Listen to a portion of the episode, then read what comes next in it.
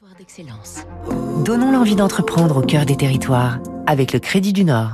Euh, Fabrice Lundi, pardon, il est 6h58. Le nord de la France est une terre euh, d'excellence historique de la vente par correspondance. Et Fabrice, on y revient avec vous. Tout a démarré en 1806 à Tourcoing, rue de la Blanche-Porte, à l'origine une filature de drap, et c'est toujours là qu'est installée Blanche-Porte, pionnière de la vente à distance. L'entreprise textile vend de la mode, de la lingerie, du linge de maison, plutôt destiné aux femmes de plus de 50 ans. Blanche-Porte inventa les premiers catalogues papier il y a 85 ans. Et ils existent toujours. Tirés à 70 millions d'exemplaires, ils représentent une vente sur trois. Car la vieille société nordiste n'a pas oublié le 21e siècle.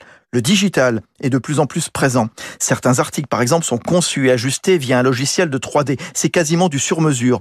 L'intelligence artificielle aussi a permis de concevoir un catalogue personnalisé Franck Durier, son directeur, un ancien cadre salarié qui, avec trois autres, a racheté la boîte il y a cinq ans. Chacune euh, de ses clientes va recevoir un catalogue différent de sa voisine, avec des produits qui lui sont complètement adaptés, basés sur la connaissance qu'on a de cette, euh, cette cliente. On fait des produits personnalisés avec des broderies, donc on va broder le prénom de la cliente, bien sûr, sur, euh, sur son produit, et c'est ce qu'elle va voir dans le catalogue.